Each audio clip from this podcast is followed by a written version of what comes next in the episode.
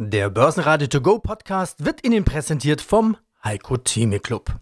Werden Sie Mitglied im Heiko Theme Club. heiko-theme.de Börsenradio Network AG Marktbericht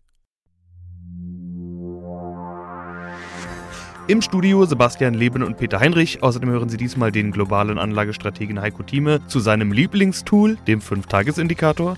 Net4-Chefvolkswirt Volker Hellmeier zu seinem Hauptfaktor für die Börse, dem Ukraine-Krieg. Vermögensverwalter Lothar Koch von GSM und Spee zum Vergleich Berkshire Hathaway-Aktie zum S&P 500. DEWB-Vorstand Bertram Köhler erklärt, wie sich das Portfolio entwickelt hat und Börsentag Dresden-Organisator Dirk Mannert gibt einen Blick, was dort am 21. Januar geboten wird. Sie hören Ausschnitte aus Börsenradio-Interviews. Die vollständige Version der Interviews finden Sie auf börsenradio.de oder in der Börsenradio-App. Die Börsen legen am Dienstag eine Pause ein nach den Kursanstiegen zu Jahresbeginn. Der DAX gab 0,1% ab auf 14.774 Punkte, zwischenzeitlich sah es aber auch schon deutlicher aus. Der ATX in Wien verlor minus 0,9% auf 3.241 Punkte, der ATX Total Return auf 6.840 Punkte. Einer der Faktoren des Tages war die Rede von US-Notenbankchef Paul bei der schwedischen Notenbank. Dort wurde allerdings gar nichts wesentlich Neues gesagt. Andere Mitglieder der Fed äußerten sich aber hawkisch und das brachte etwas Druck auf die Kurse. Auch JP Morgan-Chef Jamie Dimon äußerte sich zur Fed mit der Aussage, dass die Zinsen höher steigen könnten, als man gängigerweise erwartet. Gewinner im DAX war Bayer mit plus 4,1%. Hier kamen positive Prognosen für neue Medikamente. Zulegen konnte auch Vortagesverlierer Fresenius Medical Care mit plus 2,6% und die Deutsche Börse mit plus 1,8%. Verlierer waren Fresenius mit minus 2,8%, Siemens Energy mit minus 2,8% und Zalando mit minus 3%. Hier sehen wir die Gegenbewegung ähnlich wie bei anderen Internettiteln. Diese waren bisher die Gewinner des Jahres, sieht also eher nach Gewinnmitnahmen aus. Kryptobörse Coinbase entlässt noch einmal weitere 20% der Belegschaft, die Aktie steigt. Boeing konnte die Auslieferungen 2022 um 40% steigern, bei Wettbewerber Airbus steht ein Plus von 8%. Heiko Thieme, globaler Anlagestratege. Ja, und aus dem Börsenradiostudio grüßt Sie Peter Heinrich. Hallo, Herr Thieme, Servus. Schönen guten Morgen. Ja, und heute haben wir wieder einen Überraschungsgast für Sie, Herr Thieme. Ich begrüße Moimir Herr Linker. Er ist eidgenössischer Vermögensverwalter aus Zürich. Herr Linker, ich grüße Sie. Servus. Ja, jetzt kann ich mich auch outen. Ja. Grüß Gott, Heiko, mein Lieber. Es ist ja nett, dass wir beide wieder zusammenkommen. Erstmal alles Gute im neuen Jahr. Das ist ganz entscheidend. Es wird hoffentlich ein interessantes Jahr, wie jedes Jahr interessant ist. Die Herausforderungen sind bekannt bei uns. Und da wir beide ja als konstruktive Visionäre bekannt sind, glaube ich, wird es eine interessante Diskussion sein. Wenn wir auch gelegentlich wahrscheinlich einer Meinung sind, aber das gehört ja auch manchmal dazu. Dann auf quasi in ein neues 2023. Ja, steigen wir ein und starten eben mit dieser Clubfrage. Die passt nämlich perfekt dazu. Die höhere Clubfrage heißt, sie kommt von Thomas Söllinger. Der Name darf genannt werden. Wie ist denn heuer der 5-Tages-Indikator ausgefallen? Und auch von den Söllingen die zweite Frage, der 5-Tages-Indikator, was bedeutet das? Nachdem ich schon ein bisschen weiß, was es bedeutet, hier nochmal die Zahlen. Wo schloss der Dow Jones und der DAX am fünften Handelstag? Der US Light Index Dow Jones schloss am Montag nach einem langweiligen Handel 0,34% niedriger bei 33.517 Punkten und der DAX legte gestern 1,3% zu auf 14.792. Das war ein gewisses Kontrastprogramm. Jetzt nochmal meine Frage an unseren Gast. Wie beurteilst du den 5-Tages-Indikator? Wie weit spielt er in deiner Anlagestrategie eine untergeordnete oder wichtige Rolle? Ich denke, dass wir uns auf einen Punkt, wir beide einigen, dass die Aktien alternativlos sind. Ich denke, da bist du bei mir. Das steht eigentlich über allem, äh, auch wenn wir kontrovers sind. Fakt ist eins, dass die Zinsen eine entscheidende Rolle spielen. Und wir hatten ja Inflationszahlen. Also ich würde das insofern nicht überbewerten, aber Fakt ist, dass die Signale klar kommen. Zwei Punkte haben für mich entschieden letzte Woche, die den Indikator natürlich massiv beeinflussen. Das sind zunächst mal die Zinsen, dass etwas Druck von Fett kommt aufgrund der letzten Inflationszahlen und das sind die sinkenden Rohstoffpreise. Wir haben die Energiepreise, die sind natürlich massiv runtergekommen im Laufe der letzten Woche, wie auch übrigens die letzten Wochen. Wir sind deutlich tiefer als vor Beginn des Krieges und das ist das, das stelle ich bei, diesen, bei, bei dieser Betrachtung im Mittelpunkt. Da bist du absolut richtig gelegen. Die Betonung ist bei mir vielleicht nuancenmäßig etwas anderes. Und da klinge ich auch das sage ich ganz selbstkritisch, äh, unheimlich naiv, aber das seit über 40 Jahren, als ich zum ersten Mal diesen Fünf-Tages-Indikator entdeckte. der im Klartext Folgendes sagt, der Schlussstand am fünften Börsentag im neuen Jahr gibt eine Aussage, macht eine Aussage über das Gesamtjahr. Nun kann man sich fragen, ja, Moment mal, wieso der fünfte, warum nicht der vierte Tag, warum nicht der achte Tag? Das ist ja so wie so ein Siebenschläfer als Strategie, nicht wahr? Wie sind die also zu bewerten? Was mich damals reizte an dem Indikator, der übrigens erst entdeckt wurde in den 70er Jahren von Hirsch, vom äh, dem Börsenalmanach in den USA, rein zufällig. Der wurde dann zurückverfolgt bis 1950, weil man sagt, alles, was davor war, das ist sehr schön. Das ist zwar immer noch Geschichte, äh, die man beurteilen sollte, aber die Geschichte seit dem Zweiten Weltkrieg ist etwas anders einzuordnen als vor dem Zweiten Weltkrieg, nicht wahr? Und dann vor dem Ersten Weltkrieg. Insofern nehme ich also diese Basis auf. 73 Jahre haben wir jetzt hinter uns. Das ist schon datenmäßig nicht uninteressant. Jetzt kommt Folgendes. Egal, was man von dem Indikator hält, was sind die Fakten? In den Jahren, und davon gab es bisher 46, 47 Jahre, wo der Indikator im Plus schließt, im fünften Börsentag. Und zwar bemessen am Standard Poor's 500 Index, der 85 Prozent des amerikanischen Aktienmarkts widerspiegelt, gemessen an der Marktkapitalisierung. Wenn er im Plus schließt, das heißt also im Plus über dem Schlussstand vom Vorjahr, also am 30. oder 31. Dezember, je nachdem, was für ein Tag es ist in der Woche, dann spricht, und jetzt muss er sich festhalten, dann spricht eine über 80-prozentige Wahrscheinlichkeit dafür, dass der Markt am Jahresende, nicht die Volatilität während des Jahres, die spielt keine Rolle dabei, nur am Jahresende höher steht als im Jahr davor. Das ist für viele Leute so nur ein Lapilulli-Sache. Ne? Überhaupt kann man damit anfangen. Wenn man es mal analysiert, ist das hochinteressant. Und zwar deswegen, wenn ich ein Jahr habe. Heiko Thieme spricht Klartext. Der Heiko Thieme Club. Mein Name ist Volker Hellmeier und ich bekleide die Position des Chefvolkswirts bei der Netfonds AG ansässig in Hamburg.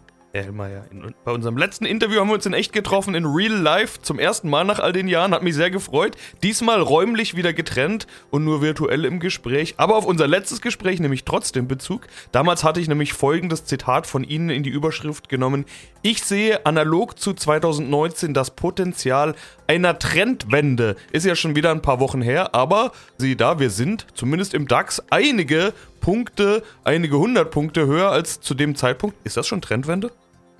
Nein, das ist zu früh. Wir haben in der Tat einige wesentliche Veränderungen. Wir sehen, dass viele Sentimentindikatoren der Wirtschaft, ob im Einzelhandel oder in der Industrie, sich positiv entwickeln. Wir sehen, dass sich die Rohstoffpreise sehr ermäßigt haben. Die Gaspreise zum Beispiel auf dem Niveau jetzt von Dezember 2021.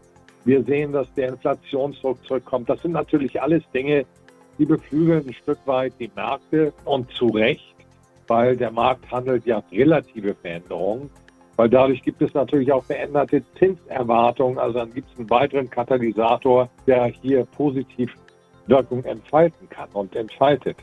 Aber, und das ist ein ganz großer Punkt in meinen Augen, die Ursachen der gesamten Probleme sind bisher nicht bereinigt.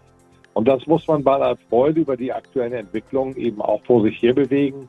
Ich erinnere nur daran, dass vor 10, 11 Monaten Leopardlieferungen in Richtung Ukraine-Krise undenkbar gewesen wären. Und ich erinnere daran, dass die Grünen uns früher immer fleißig belehrt haben, dass man keine Waffen in Krisengebiete liefern dürfte, sondern denn dadurch würden ja die Konflikte verlängert und das Sterben verlängert. Und heute haben sie sich um 180 Grad gedreht und aktuell wird in Großbritannien die Lieferung von Kampfpanzern erwogen.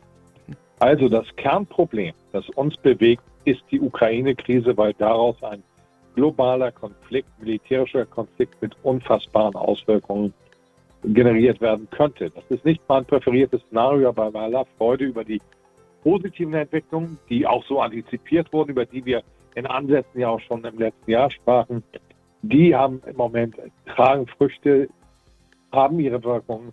Aber wesentlich ist, dass man diesen Konflikt nicht außer Acht lässt. Denn es geht in diesem Konflikt am Ende auch um viel mehr als nur um die Ukraine. Es geht um die Frage international, ob man eine regelbasierte US-Ordnung akzeptiert, wo die USA sich nicht an die Regeln selber halten müssen, aber alle anderen. Also eine Unterordnung. Da steckt auch ein totalitärer Geist. Oder ob wir eine gesetzesbasierte globale Ordnung forcieren wollen, die den demokratischen Prinzipien und die, dem Souveränitätsanspruch, der aus der UN-Charta generiert wird und auch garantiert wird, ob wir uns dafür entscheiden. Das steht alles mit diesem Konflikt im Raum und das ist für die Ökonomie, für die Weltwirtschaft und damit für die Weltfinanzmärkte und für die Frage der Friedfertigkeit der Welt von elementarster Bedeutung. Ich bin Lothar Koch und leite das Portfolio-Management der GSAM und SPE Asset Management AG aus Krefeld. Ich habe noch eine Statistik gefunden. Ich weiß nicht, ob sie korrekt ist, wenn man das mit dem vergleicht. Bleiben wir kurz bei Warren Buffett und der Berkshire Hathaway B-Aktie. Wenn man jetzt den S&P 500 und die Berkshire Hathaway B-Aktie vergleicht, hat der S&P tatsächlich outperformed. Seit 2010 hat der S&P eine Performance von 342 Prozent und bei der Berkshire Hathaway B Buffett Aktie hatten wir eine Performance von 246 Prozent. Wie interpretiert man jetzt so eine Statistik? Nun, in den letzten Jahren ist es Berkshire, nachdem es viele Jahre nicht mehr gelungen ist, stärker zu laufen als der S&P 500. Jetzt äh, haben wir das in den letzten zwei Jahren schon gehabt, dass die wieder stärker gelaufen sind. Der S&P 500, muss man allerdings sagen, hat ja auch immer Dividenden ausgeschüttet. Jetzt weiß ich nicht, wie das in dieser Statistik mit berücksichtigt wurde. Das müsste man herausfinden. Okay, kann ich Ihnen auch nicht sagen. Nehmen wir es vielleicht mal an, ja. Naja, also wenn man sich eine Berkshire ins Depot legt, dann legt man ja einen gewissen Anlagestil sich ins Depot. Das ist schon ein Kaufen und Halten. Warren Buffett ist ja nicht dafür bekannt, dass er wirklich aktives Positionsmanagement betreibt. Er kauft Titel, weil er meint, dass der Wert höher ist als in dem Moment der Preis und die Aussichten für ihn äh, von deutlichem Interesse sind. Hat aber auch wirklich immer noch 40, 50 Prozent Cash. Darf man nicht in seinem Gesamtportfolio vernachlässigen. Deswegen kann er auch in Krisenzeiten einfach mal zuschlagen in einem größeren Maße. Und er hat ja sehr viel eingekauft, auf lange Sicht auch im Energiesektor im letzten Jahr, was wohl ein Fingerzeig ist, dass er auch der Ansicht ist, dass die Tatsache, dass in Amerika nicht mehr neue Ölfelder und Gasfelder zur Förderung zugelassen werden, die Aussichten für die vorhandenen Energieunternehmen doch in der Zukunft deutlich besser dastehen lässt, selbst wenn man davon ausgeht, dass wir die Welt auf lange Sicht dekarbonisieren möchten. Und er sieht zumindest an der Stelle die Chance, dass die defensiven Sektoren dann einen deutlich höheren Ertragswert für sein Unternehmen noch liefern können. Wer diese Sichtweise teilt, kann den Weg ja immer mitgehen. Mein Name ist Bertram Köhler und ich bin Vorstand der DEWB. Das äh, steht für Deutsche Effekten- und Wechselbeteiligungsgesellschaft AG. Was ich in solchen Interviews gerne mache, ist mal zurückschauen auf Aussagen der Vergangenheit, auf Entwicklungen der Vergangenheit. Äh, Sie haben jetzt ja schon die lange Historie angesprochen. Ich schaue jetzt nicht diese über 100 Jahre zurück. Wir beide hatten unser letztes Gespräch vor zehn Jahren, 2013. Auch das ist, glaube ich, ein bisschen zu weit. Das letzte Interview im Börsenradio war 2019. Und ja. da hatten Sie gesagt, wir wollen ab sofort pro Jahr zwei Investments tätigen. Mehr als vier werden wir nicht schaffen. Jetzt sind es aktuell sieben. Ich will mal die Einkaufsstrategie betrachten, was Sie sich da vornehmen. Gerade vor dem Hintergrund des Jahres 2023. Der Faktor ist ja der Preis. Also als Beteiligungsgesellschaft geht es nicht nur darum, was gibt es am Markt, sondern auch zu welchem Preis. Also wie ist denn Ihre Kaufstrategie fürs Jahr 2023? Das ist eine sehr gute Frage. Ich würde vielleicht eine Sache nochmal vorwegstellen, weil ich habe mir das auch nochmal angeschaut, 2019. Was wir auch gesagt hatten, war, dass wir unser Altportfolio wertoptimiert veräußern wollen. Auch das ist uns gelungen. Wir haben tatsächlich alle Unternehmen aus dem äh, Sektor des Nicht-Fintech-Bereichs sozusagen, oder der Nicht-Finanzindustrie war, veräußert. Ein großer Exit war, wie gesagt, die Mytech, an der wir mit 92 Prozent beteiligt waren, nach China verkauft haben für 25 Millionen Euro Unternehmenswert. Das haben wir erfolgreich abgeschlossen. Das war sehr schwierig, weil uns hier, wie gesagt, die Außenwirtschaftsverordnung ein Jahr Prüfzeit äh, sozusagen in die Transaktionslaufzeit mit eingebaut hat. Aber das ist trotzdem erfolgreich abgeschlossen. Wir haben den Kaufpreis komplett erhalten und, und sind hier sehr zufrieden mit diesem Abschluss. Das heißt, das Unternehmen war tatsächlich zwischenzeitlich durch die Abverkäufe sehr klein geworden und wir haben dann in 2021, 2022 Zukäufe getätigt, um auf die heutige Zahl zu kommen. Aber Sie haben mit einem Punkt natürlich vollkommen recht. Wir sind an der Stelle natürlich sehr stark kaufmännisch geprägt. Man kann hier sagen, auch da, der Gewinn liegt hier auch mit im Einkauf, nicht nur bei den Exits. Und wir gucken natürlich sehr genau, zu welchen Zeitpunkten und zu welchen Bewertungen wir einsteigen können. Das ist uns bei einer Lloyd sehr gut gelungen, also bei der Lycon der heutigen. Das ist uns bei einer iFinio sehr gut gelungen. Bei den Neo-Brokers ist es akzeptabel gelungen.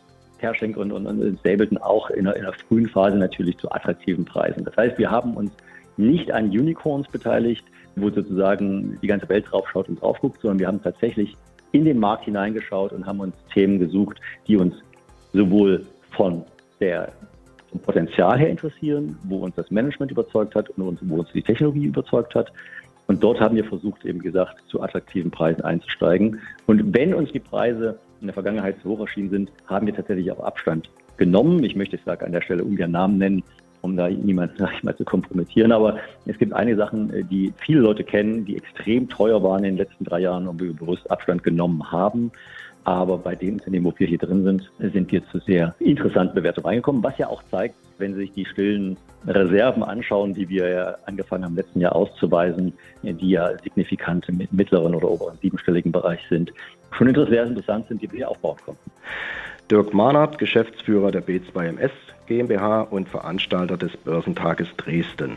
Und es geht wieder los. Für uns vom Börsenradio ist der Börsentag Dresden üblicherweise der erste Auswärtstermin des Jahres. Ich muss aber dieses üblicherweise betonen, denn in den letzten Jahren war ja irgendwie alles anders. Aber 2023, ich will gar nicht zu viel zurückblicken, sondern lieber nach vorne. 2023 gibt es wieder ganz normal Börsentag Dresden Mitte Januar. Dirk, wir freuen uns und ihr freut euch vermutlich mindestens genauso, wenn nicht noch mehr, oder? Genau, Sebastian, so ist es. Alle haben natürlich jetzt keine Lust irgendwann mehr auf die Corona-Problematik gehabt, nach den äh, zwei, drei Jahren, die ja doch sehr von Verschiebungen und Ausfällen geprägt waren. Und wir haben jetzt vor, dieses Jahr einfach in den alten Messerhythmus wieder reinzukommen. Und da ist Dresden natürlich unsere Veranstaltung, mit der wir starten ins Messejahr. Immer der dritte Samstag im Januar, was dieses Mal der 21. sein wird. Ja, und du hast es ja schon angerissen, die Aussteller und auch die Referenten freuen sich natürlich drauf, auf viele Besucher, die da Informationen suchen. Ja, und wir versuchen wie immer eine perfekte Organisation und Vorbereitung hinzulegen, sodass alles rund läuft. Das Schöne an so einem Januar-Börsentag ist, man kann ganz viel nach vorne aufs Jahr schauen. Die ganzen Jahresausblicke sind da oder werden da formuliert. Das machen natürlich auch ganz viele. Ich habe schon ins Programm geschaut. Was sind sonst die großen Themen? Ja, du hast schon recht. Inzwischen haben sich einige Referenten ein bisschen voneinander abgeguckt oder ich habe es vielleicht auch manchmal zu sehr erwähnt. Äh, macht doch einen Jahresausblick. Genauso wird es auch sein. Also viele Vorträge haben natürlich das zum Inhalt auch äh, einen Ausblick zu geben, wenn das denn möglich ist. Und wir freuen uns da natürlich auch auf viele unterschiedliche Meinungen, weil letztlich lebt die Börse und der Börsentag ja auch davon, dass man sich unterschiedliche Meinungen anhört von den Experten und dann vielleicht daraus Schlüsse für seine eigene Strategie zieht. Aber wir haben natürlich neben den allgemeinen volkswirtschaftlichen Ausblicken und den globalen Themen, die uns natürlich von 22 genauso weiter jetzt bewegen, auch genügend Spezialthemen, was die Besucher interessieren könnte. Also wir haben wie immer traditionell bei uns einen Vortragsraum, wo es den ganzen Tag schon mal Einsteigervorträge geben wird. Das heißt, wir machen auch einen Grundlagenvortrag. Wir haben verschiedene Vorträge zur Börsenpsychologie und ähnliche Dinge, wo man sich erstmal mit dem Thema allgemein etwas näher beschäftigen kann, weil wir freuen uns natürlich auch über jeden Interessenten, der neu mit dem Thema in Berührung kommen möchte und sich über Finanzen und Geldanlage informiert. Und da wollen wir auch natürlich die Grundlagen auf jeden Fall anbieten und nicht gleich äh, mit den Hebelprodukten einsteigen. Aber das wäre dann zum Beispiel ein anderer Vortragssaal, wo es dann um das schnelle Fahren an der Börse geht. Also wir haben einen Saal, wo es nur um Trading-Themen geht, also risikoreiche Anlageformen. Natürlich, da kommen dann auch die Kryptos rein und alles, was gehebelt ist. Ja, und zwischen diesen beiden Extremen, will ich es mal sagen, haben wir natürlich jede Menge Themen, die andere Anlageformen auch abhandeln, wie Immobilien, wie Edelmetalle. Wie schaut es aus, auch mit Anleihen? Also da gibt es, glaube ich, für jeden etwas zu entdecken in dem Programm. Und äh, insgesamt haben wir sechs Bühnen bzw. Vortragsräume, die parallel laufen, sodass die geneigten Besucherinnen und Besucher sowieso wieder die Qual der Wahl haben, und sich ihr persönliches Programm selber zusammenstellen können. Ne? Börsenradio Network AG Marktbericht Der Börsenradio To Go Podcast wurde Ihnen präsentiert vom Heiko Theme Club. Werden Sie Mitglied im Heiko Theme Club. heiko-theme.de